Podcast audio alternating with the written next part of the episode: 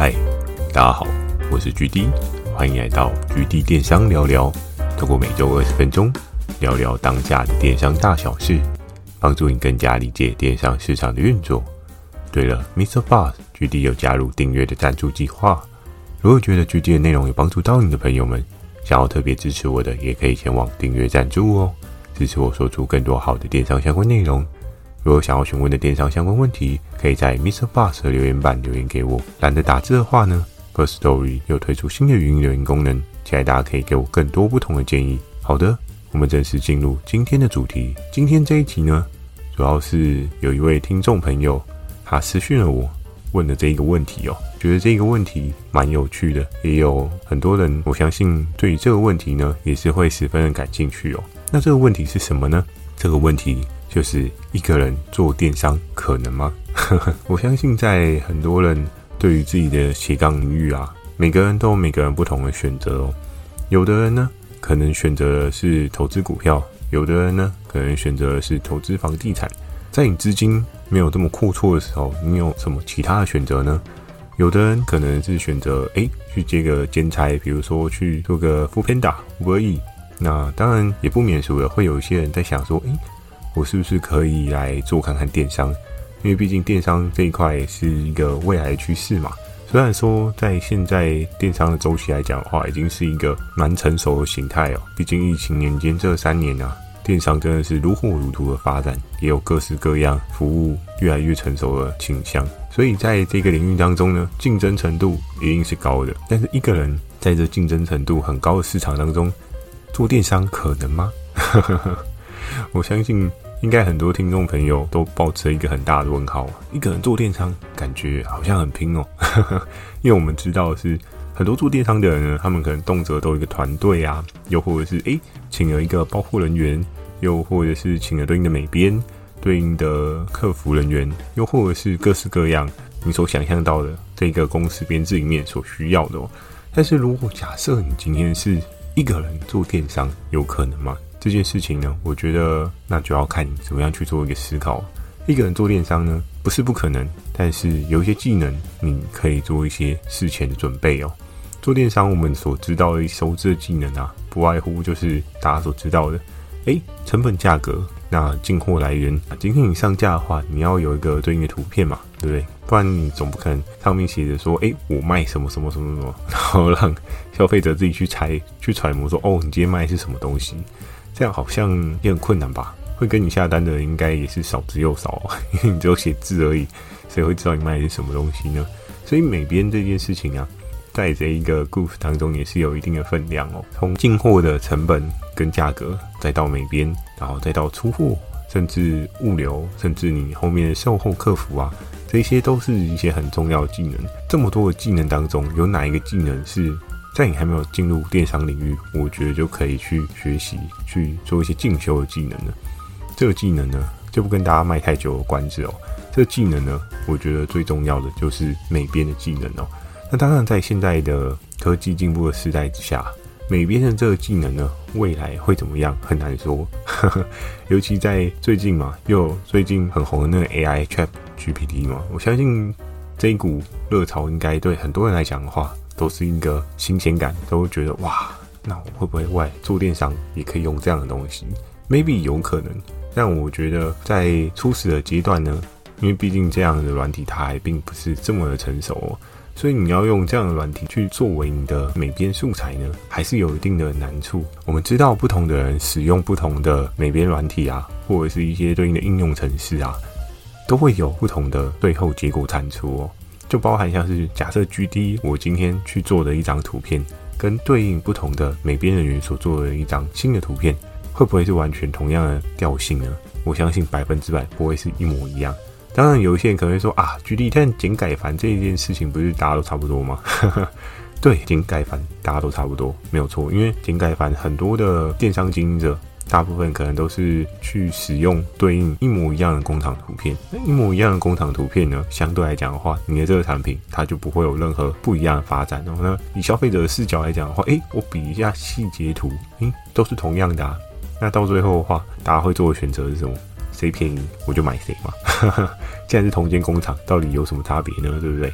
所以呢，在你一个人要开始做电商之前呢、我觉得美编这件事情是非常可以去做一个学习的领域哦。这个技能呢，很多人可能在要刚踏入的时候，就会各式各样去思考说，嗯，那举例我应该要学什么样的城市，什么样的功能？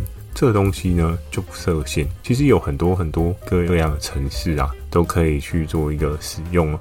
那包含像举例我自己呢，最早期最早期。我是用 Photoshop，我知道有很多的美编人员啊，多半都是用伊拉嘛，就是 AI 的部分。诶，不是我刚刚讲的那个智能机器 AI 哦，是我比较早期，现在大家美编都通用的 AI 哦，就是那个我们可以叫 Adobe 黄色的那个 AI。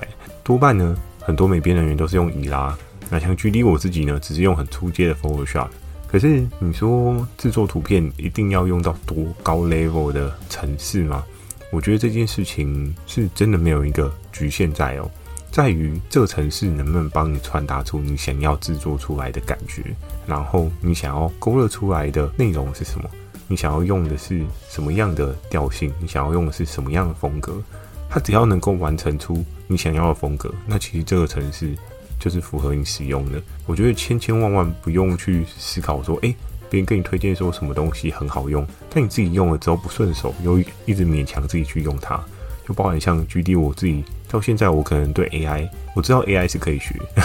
但我有点懒得学，因为我现在 photo 的技能就已经足以让我在图片上面跟合作伙伴应对啊，都有一个良好的沟通。比如说我跟他说，哎，你这边可以再加点光晕啊，还是这边可以再加点什么？那在沟通的过程当中，其实就有一个很不错的沟通效能哦。可是如果假设你今天又特别去学了另外一个城市，当然是加分的没有错。但是这个城市如果你不常用它，久而久之呢，你也会变得比较陌生一点。所以在一开始你做电商呢，你要增进自己美编的技能啊，这件事情就是要先去找到一个适合自己的工具哦，不管是 AI 啊，或者 Photoshop，还是你有其他更好的工具，你也可以去试试看。因为在这段时间，我也知道，好像有一些 App 的部分有一些新的领域拓展嘛，有一些新的应用程式，那每个人使用的过程呢都不太一样哦。我自己个人呢，我还是比较偏向觉得电脑版会比较好使用啊。虽然我知道像 Photoshop 它也有用那个 App 版，可是哦，那个 App 的荧幕真的很小。如果你有用过电脑版的话，你就知道哦，那个工具栏什么什么在哪边，其实很方便。而且你在勾选上面的精细程度啊，毕竟手机的荧幕就是再怎么大，七寸已经很大了吧。可是七寸，你要去做一些很细微的调整啊，这件事情不是一件很容易的事情哦。甚至你只是要稍微调整一些光晕啊、角度啊这一些的。那距离我在这一段时间呢，其实我不仅仅只是跟合作伙伴沟通图片的构想概念哦，更重要的事情呢，我自己有时候也会无聊 抓了一下合作伙伴的图片，然后诶，大概找到他的工厂图档，我自己就开始会去思考说，嗯。这东西还有什么样的变化可能性？那还有什么样的风格？还有什么样的技能？跟还有什么样的可能性，让这个图片更吸睛、更丰富了呢？我还记得我在以前啊，我跟 M 夫人我们常聊天。那因为 M 夫人在早期跟我，我们有一个美编群组哦。美编群组呢，大家就会在里面去讨论说，诶，图片要怎么做？图片怎么做会更好？那什么样的预想概念呢？我这个商品的元素要有什么？加了什么东西，它会更加有感哦。那当然，M 夫人她的美编团队也会有对应的窗口来跟我做一个讨论哦。有时候跟我讨论的人，他可能是新手；有时候跟我讨论的可能是比较资深的人。他不管是新手、资深的人啊，我觉得美编技能有时候哦，也是在这种彼此讨论的过程当中，你可以获得一些不一样新的领域发展哦。因为你知道，有时候看美的事物看久了，你都会觉得，哎。好像最美就是这个痛调。人随着你的年龄增长啊，你觉得美的事物可能也会有所改变哦。可能以前你会觉得很浮夸的字体啊、漫画字体啊，是一个很炫、很吸引人的噱头。但到了再稍微年长一点，就觉得嗯，好像一些比较娟秀、比较细的字体啊，是更适合去做一个观看的，也符合你在沟通之后的一些沟通调性哦。所以在电商的这个领域当中啊，美编这件事情。是非常非常重要的哦，因为我常常都会跟我的合作伙伴说，图片就是打开你跟消费者的那一扇门哦。那这一扇门呢，它到底吸不吸引人打开，这件事情非常非常的重要。如果你的门呢破破烂烂的，哇，那可能只会有盗墓者会想要打开来看里面有没有宝藏。那如果你的门呢，干干净净、整整齐齐的，是不是就会有各式各样你想要吸引的消费者进来呢？那这件事情就非常非常的重要哦。所以在你一开始还没有进入电商之前，你可以学习的技能是什么？没错，就是美编的技能哦。想尽办法让自己的图片跟自己的图感到一定的 level 上面，一定会有各式各样更好的机会等着你哦。我常常观察了很多合作伙伴，每个合作伙伴都有他不一样的竞争优势哦。有一些人很厉害，也是他有一个很强的美编团队，然后但是他没有很强的溢价成本团队。但是有一些人，他有很强的溢价成本团队。但是他没有很强的美编团队，这件事情会发生在谁身上呢？像刚刚讲到的，有很强的溢价成本团队，但是没有美编团队，多半呢都是比较传统产业的人，又或者是实际上一开始在实体上面去做一些经营的人。为什么呢？因为实体上面比较强调到的是消费者他在实体触摸商品的质感，那你的外盒啊、包装啊，是不是让人觉得，诶，你是一个有规模的公司，对你有信任感？可是相对搬到实体呢？就会有各式各样不同的吸金方式，这些吸金方式呢，可能是很浮夸的，也有可能是一些爆点的强调跟描述哦。所以电商的这段经历当中啊，常常都会看到各式各样的合作伙伴。通常最辛苦的就是既没有谈价成本，又没有图片的合作伙伴。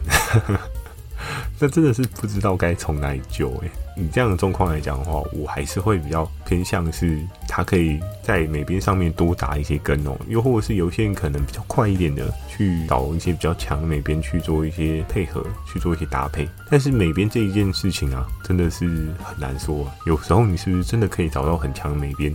那很强的美编又该有多大的价值，跟需要付出多高的成本呢？这件事情，我相信大家也很好奇，没有关系，我在这一期的最后会跟大家讲哦。所以，像这一些美编技能，在我的合作伙伴当中呢，我常常都会跟他们描述说，这件事情是一件非常重要的事情哦。因为你有价格，但是你没有美编，那其实你等于就是没有任何武器往前走。强的美编真的可以很强，那为什么要强调说美编的这个价值？为什么美边很重要呢？在这边我就要跟大家举一个小小的例子哦。曾经 GD 我手上接触过的一个合作伙伴，那这个合作伙伴呢，在那个时候我观察到了一个商品，而这个商品呢，非常非常的可怕。应该说是无敌的暴利哦！我不知道大家有没有经手过卖一个 piece 你可以赚超过一千块的这个商品哦。那我相信很多人可能听到这件事情就会觉得哇，卖一个就赚一千块，这也太猛了吧，对不对？真的是蛮厉害的哦。但是在当时候，GD 我呢稍微去看了一下这个对应合作伙伴他手上所拥有的牌，跟他对应所拥有的这个东西，哎，他真的是卖一个就赚一千块哎。那当然，这一个合作伙伴他可能有去做一些投光的使用啊，又或者是他有额外的人事成本管销这件事情，我相信是一定有的。但是基础假设不看成本管销，不看广告投资，哇，这个商品的成本才十块。它可以卖到一千块以上，那他到底是怎么做的？所以在那个时候呢，我对于这个个案啊，非常非常非常的想要去了解，我非常想要知道他到底是怎么做的。那在那个时候呢，因为这一个合作伙伴，他并非是我手上的合作伙伴，而是魔王队手上的其中一个人的合作伙伴。那在那个时候呢，我就在想说，是不是有什么破解的方法？于是我在那个时候，我找了一个合作伙伴。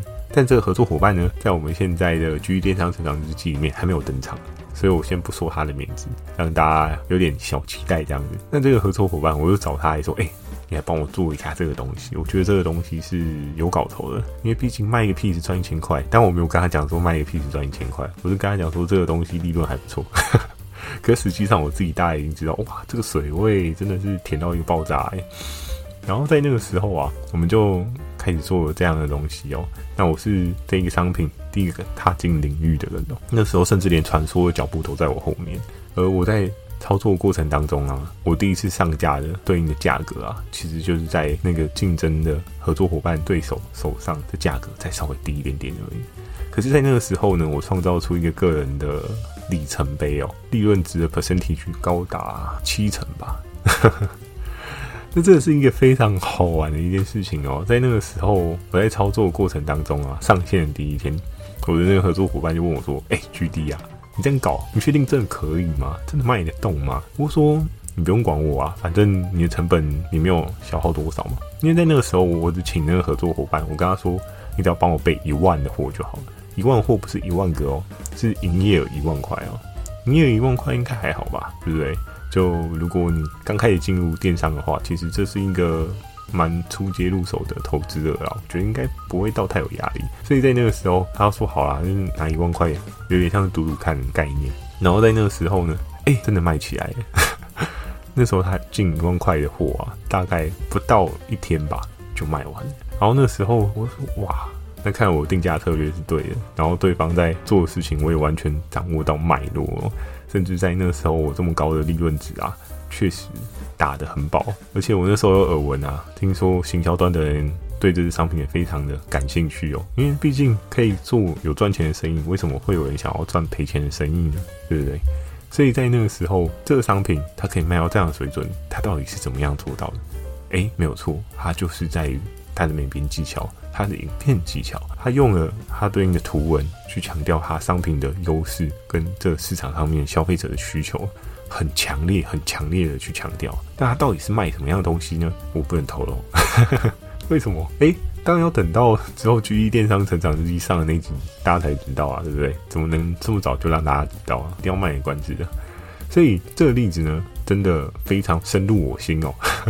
我到现在啊，我对这一件事情还非常非常有印象，因为在那个时候，我真的是他给了一个非常猛的例子，然后也确实是完成了这样的动作哦。所以在那个时候啊。甚至连他的对应图片啊，跟他的影片啊，我合作伙伴呢，其实并没有做的跟他完全一样哦。因为做完全一样的话，其实你这样就是抄袭 copy 嘛，也不是一件很 OK 的事情。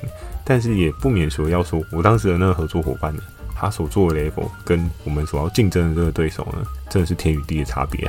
因为我等于是路边随便拉了一个人，然后他手上可能有一把小刀，我跟他说我们要去开山辟土，掠夺黄金这样子。然后，但他只有小刀嘛。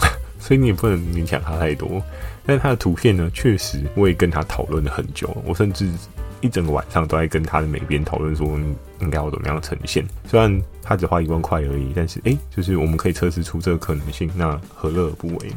而在那个时候，尽管我们不是市场上最强的那个人，但是我们价格其实只比他低一点点而已，所以呢，对应的成本、对应的利润值呢，就可以到一个非常爆棚的水位哦。所以你说，以这样的状况来讲的话，美编到底重不重要？美编真的是超级无敌重要的。那在今天这一集最后呢，因为前面有卖一个关子嘛，所以在最后结尾来缓大这个关子哦。美编的成本到底有多贵？好的美编到底值多少钱哦？这件事情呢，可能要先跟大家说个抱歉。诶，为什么？GD 你不知道吗？不是，不是我不知道，而是要看对应开的人他想要怎么开。我曾经有接触到认识厉害的美编，他的开价其实也没有很高，但是因为他跟我熟，所以他没有开很高。我在市面上面啊，也有遇到一些认识的，诶，其实他能力没有很强，但他的开价非常非常高。我觉得这个真的是超级无敌有趣哦。有人竟然开简改繁就要一千到两千块，我会觉得哇。这个人真的是挺敢开的，好好赚哦，对不对？一档简改繁可以赚一千到两千块，那真的是，嗯，这个水位真的是蛮甜的哦，对不对？如果假设以兼差来讲的话，一个月现在基本底薪大概是快三万嘛，对。假设你一个月做三十档就有三万块，一千块来讲的话，也是蛮好的。又或者是，嗯，找到一个肥羊，对不对？你可以开两千块给他，哇，你一个月只要做十五档图。你就有三万块嘞，对不对？但是回归正题，做电商呢，每边的成本到底会有多贵？我跟我的合作伙伴聊过，大部分的合作伙伴呢，通常都他们都是用正职的方式去做一个评估的啦。因为正职的评估呢，他们所考量的点呢，是在于沟通上面的顺畅。我记得我在很早很早有集有跟大家讲过，如果你今天是外包美编啊，你要记得一件事情，美编的行规还是不能够被修改很多次的哦。比如说你第一次沟通啊，你就跟他说哦，你就帮我简改版就好了。就你看了一下，哎，发现不对，他字错；发现哎不对，他版型不合你意；哎不对，他字的颜色跟你所想象的有差异。那你在沟通的过程当中啊，你沟通一次、两次、三次，有些人可能沟通一次还可以，但你只要沟通超过三次啊，哎不好意思，要跟你额外收费哦。所以在这个过程当中啊，美编的成本有多贵，还取决在于你的沟通技巧。有多好哦。如果你没有办法一次沟通到位啊，又或者是你已经写得很清楚，但是这个美编他的领悟力非常的薄弱，哎、欸，那你那个钱呢，真的是会喷得很可怕。你要想哦，假设他如果真的开给你，好，算便宜点，对不对？刚刚讲一千块，我们算八折价，八百块一档，好了。八百块，每沟通一次加你两百块，哎，那也是很可怕的。每修一次两百、两百、两百这样加的话，也是很容易破钱的哦。所以美编的成本有多贵，也会取决在于你跟这个美编的沟通成本。因为你要想哦，你去跟他沟通，那沟通的时间也是成本嘛。再来一个是你跟他沟通之后，他做出来的成品是不是你要的？因为人的传输传达都会有不同的接受状况。你可能觉得你传达的是 A 的样子，但他最后做出来是 B 的样子，你也没辙啊。那当然有一些人我知道会很聪明，就说，哎、就是我很喜欢，比如说像最近很红的 One Boy，但是 One Boy 那个图应该很难用美编做出来吧？因为都请了一些大咖拍，应该很难哦。但我们就举一个虾皮大家比较常知道的店家哦，假设平价批发工厂，哎、你觉得他的图片非常的漂亮，然后你就跟一个外包美编说，哎、我想要做像他这样子的图片。那当然就会有各式各样的报价出来啊，有一些人就会开很高，有一些人就会开很低。在这过程当中啊，每边就会有很多很多的眉眉角角。那你的沟通啊，你的成本啊，你想要呈现的调性啊，就会不一样哦。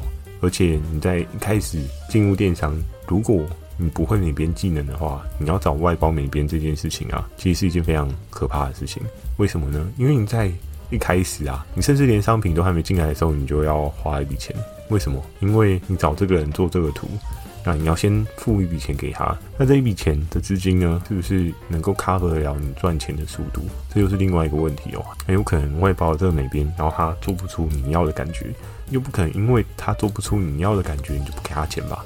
哇，那你这样肯定会被告哦，对不对？除非你在一开始就写那个但书，就是说如果没有改好，那就不付钱。这样，如果假设你有做好一些前面的 announce 的话。maybe 还可以沟通哦，但是呢，在这个过程当中啊，美编其实就是一个很可怕的隐性成本哦。如果假设你是一个电商的小新手，然后你什么都不会，你现在可能厉害一点，你知道怎么样去找到货源，好，但找到货源之后，你还是要有图啊，对不对？你直接上架简体的图片，诶，那你怎么赢得了那些很强的大卖家呢？对不对？大卖家甚至连简体都改好了。连简体都没有改，那你不是等于上场去给人家送死嘛？对不对？甚至消费者看到说：“哦，你这个就是大陆来的。”然后他就会说：“嗯，那应该会有更便宜的吧？你的东西会卖呢？你真的是很神奇哦。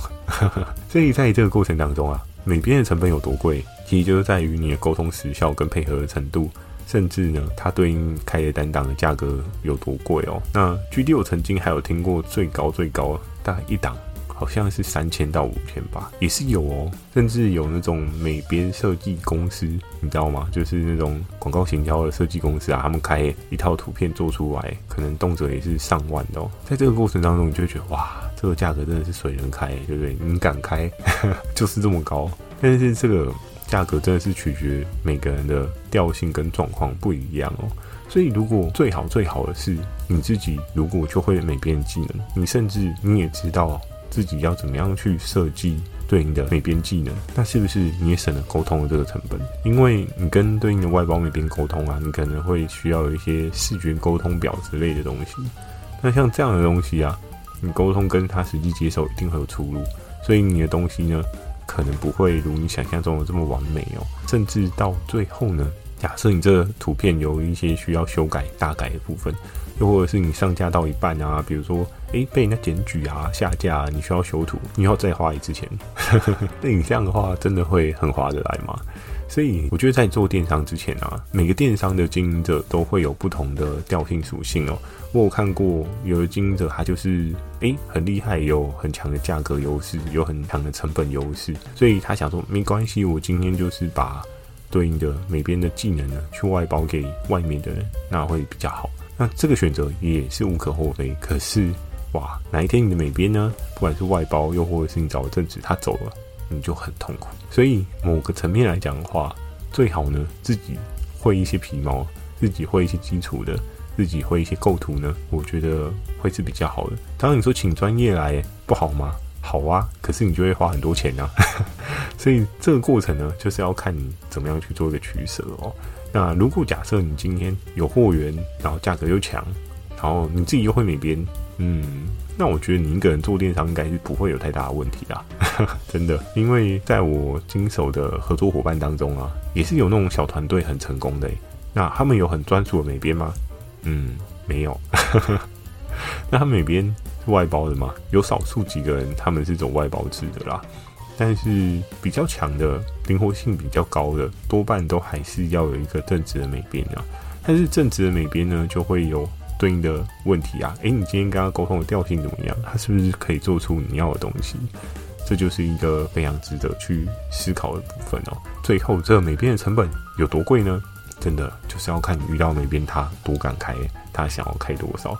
跟他今天缺不缺 case 哦？有的美编他可能排成，然后排到一年之后，有没有这么厉害的人呢？我是还不知道，还没有见过。但可能 maybe 市场上真的有这么厉害的人哦。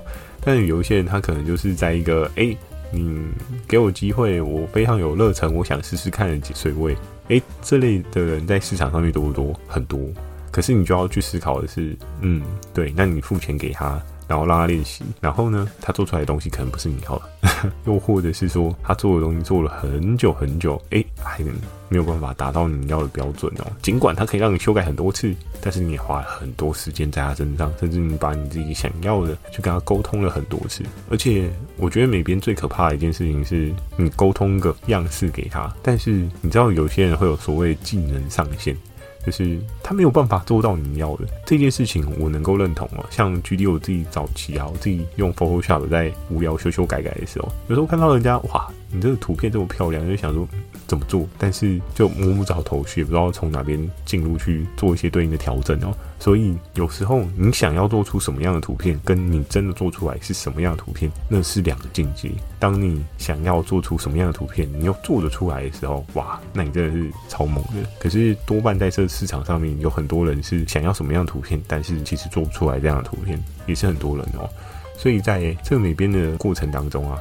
大家可以去思考一下，如果你今天真的要一个人开始你的电商旅程啊，不用急，先好好的学一下美编吧。美编学起来对你未来有很大的帮助哦。当然，有一些人会可能想说，诶，后面 AI 的世界会不会美编就没有用处了？可是，在这件事情，我觉得短期之内应该还不会有太大的改变，因为在于是美编的概念啊。如果你的美编的执行过程，你是别人一个口令、一个动作化。不用我讲，确实你后面一定会被 AI 给取代掉。但是如果你今天美编的一些巧思啊，跟嗯一些思考点，跟你的一些行销的痛点啊，这些东西是你自己想出来，但别人想不出来。今天就算 AI 出来，你也要输入对应你想要的图片属性跟图片想要呈现的感觉啊。如果你的这个美编又会结合行销的优势的话，相对来讲的话，你就不会有被取代的可能性哦。甚至呢，假设你今天打算一个人做电商，然后你每边学学学到最后，哎、发现美编真的是你的天命啊，不做电商了，改往做外包接案，有没有可能？诶、很难说诶，对不对？像刚刚讲的一档两千，哎，一个月十五档，哎，基础开销就可以打平啦，对不对？也是蛮开心的一件事情。所以在这个过程当中啊，真的，新的一年，新的开始，也期待。大家不管有没有做电商，你还是可以学一些技能在自己身上哦。因为毕竟有一些新的技能呢，你就会有不一样的价值。你在跟别人沟通的时候，谈判的过程当中啊，你就能够有一些不一样的价值体现。你也可以经由这些价值呢，让你自己在经营电商，又或者是经营自己个人的人生旅程，有各式各样不同的机会跟可能性哦。好的。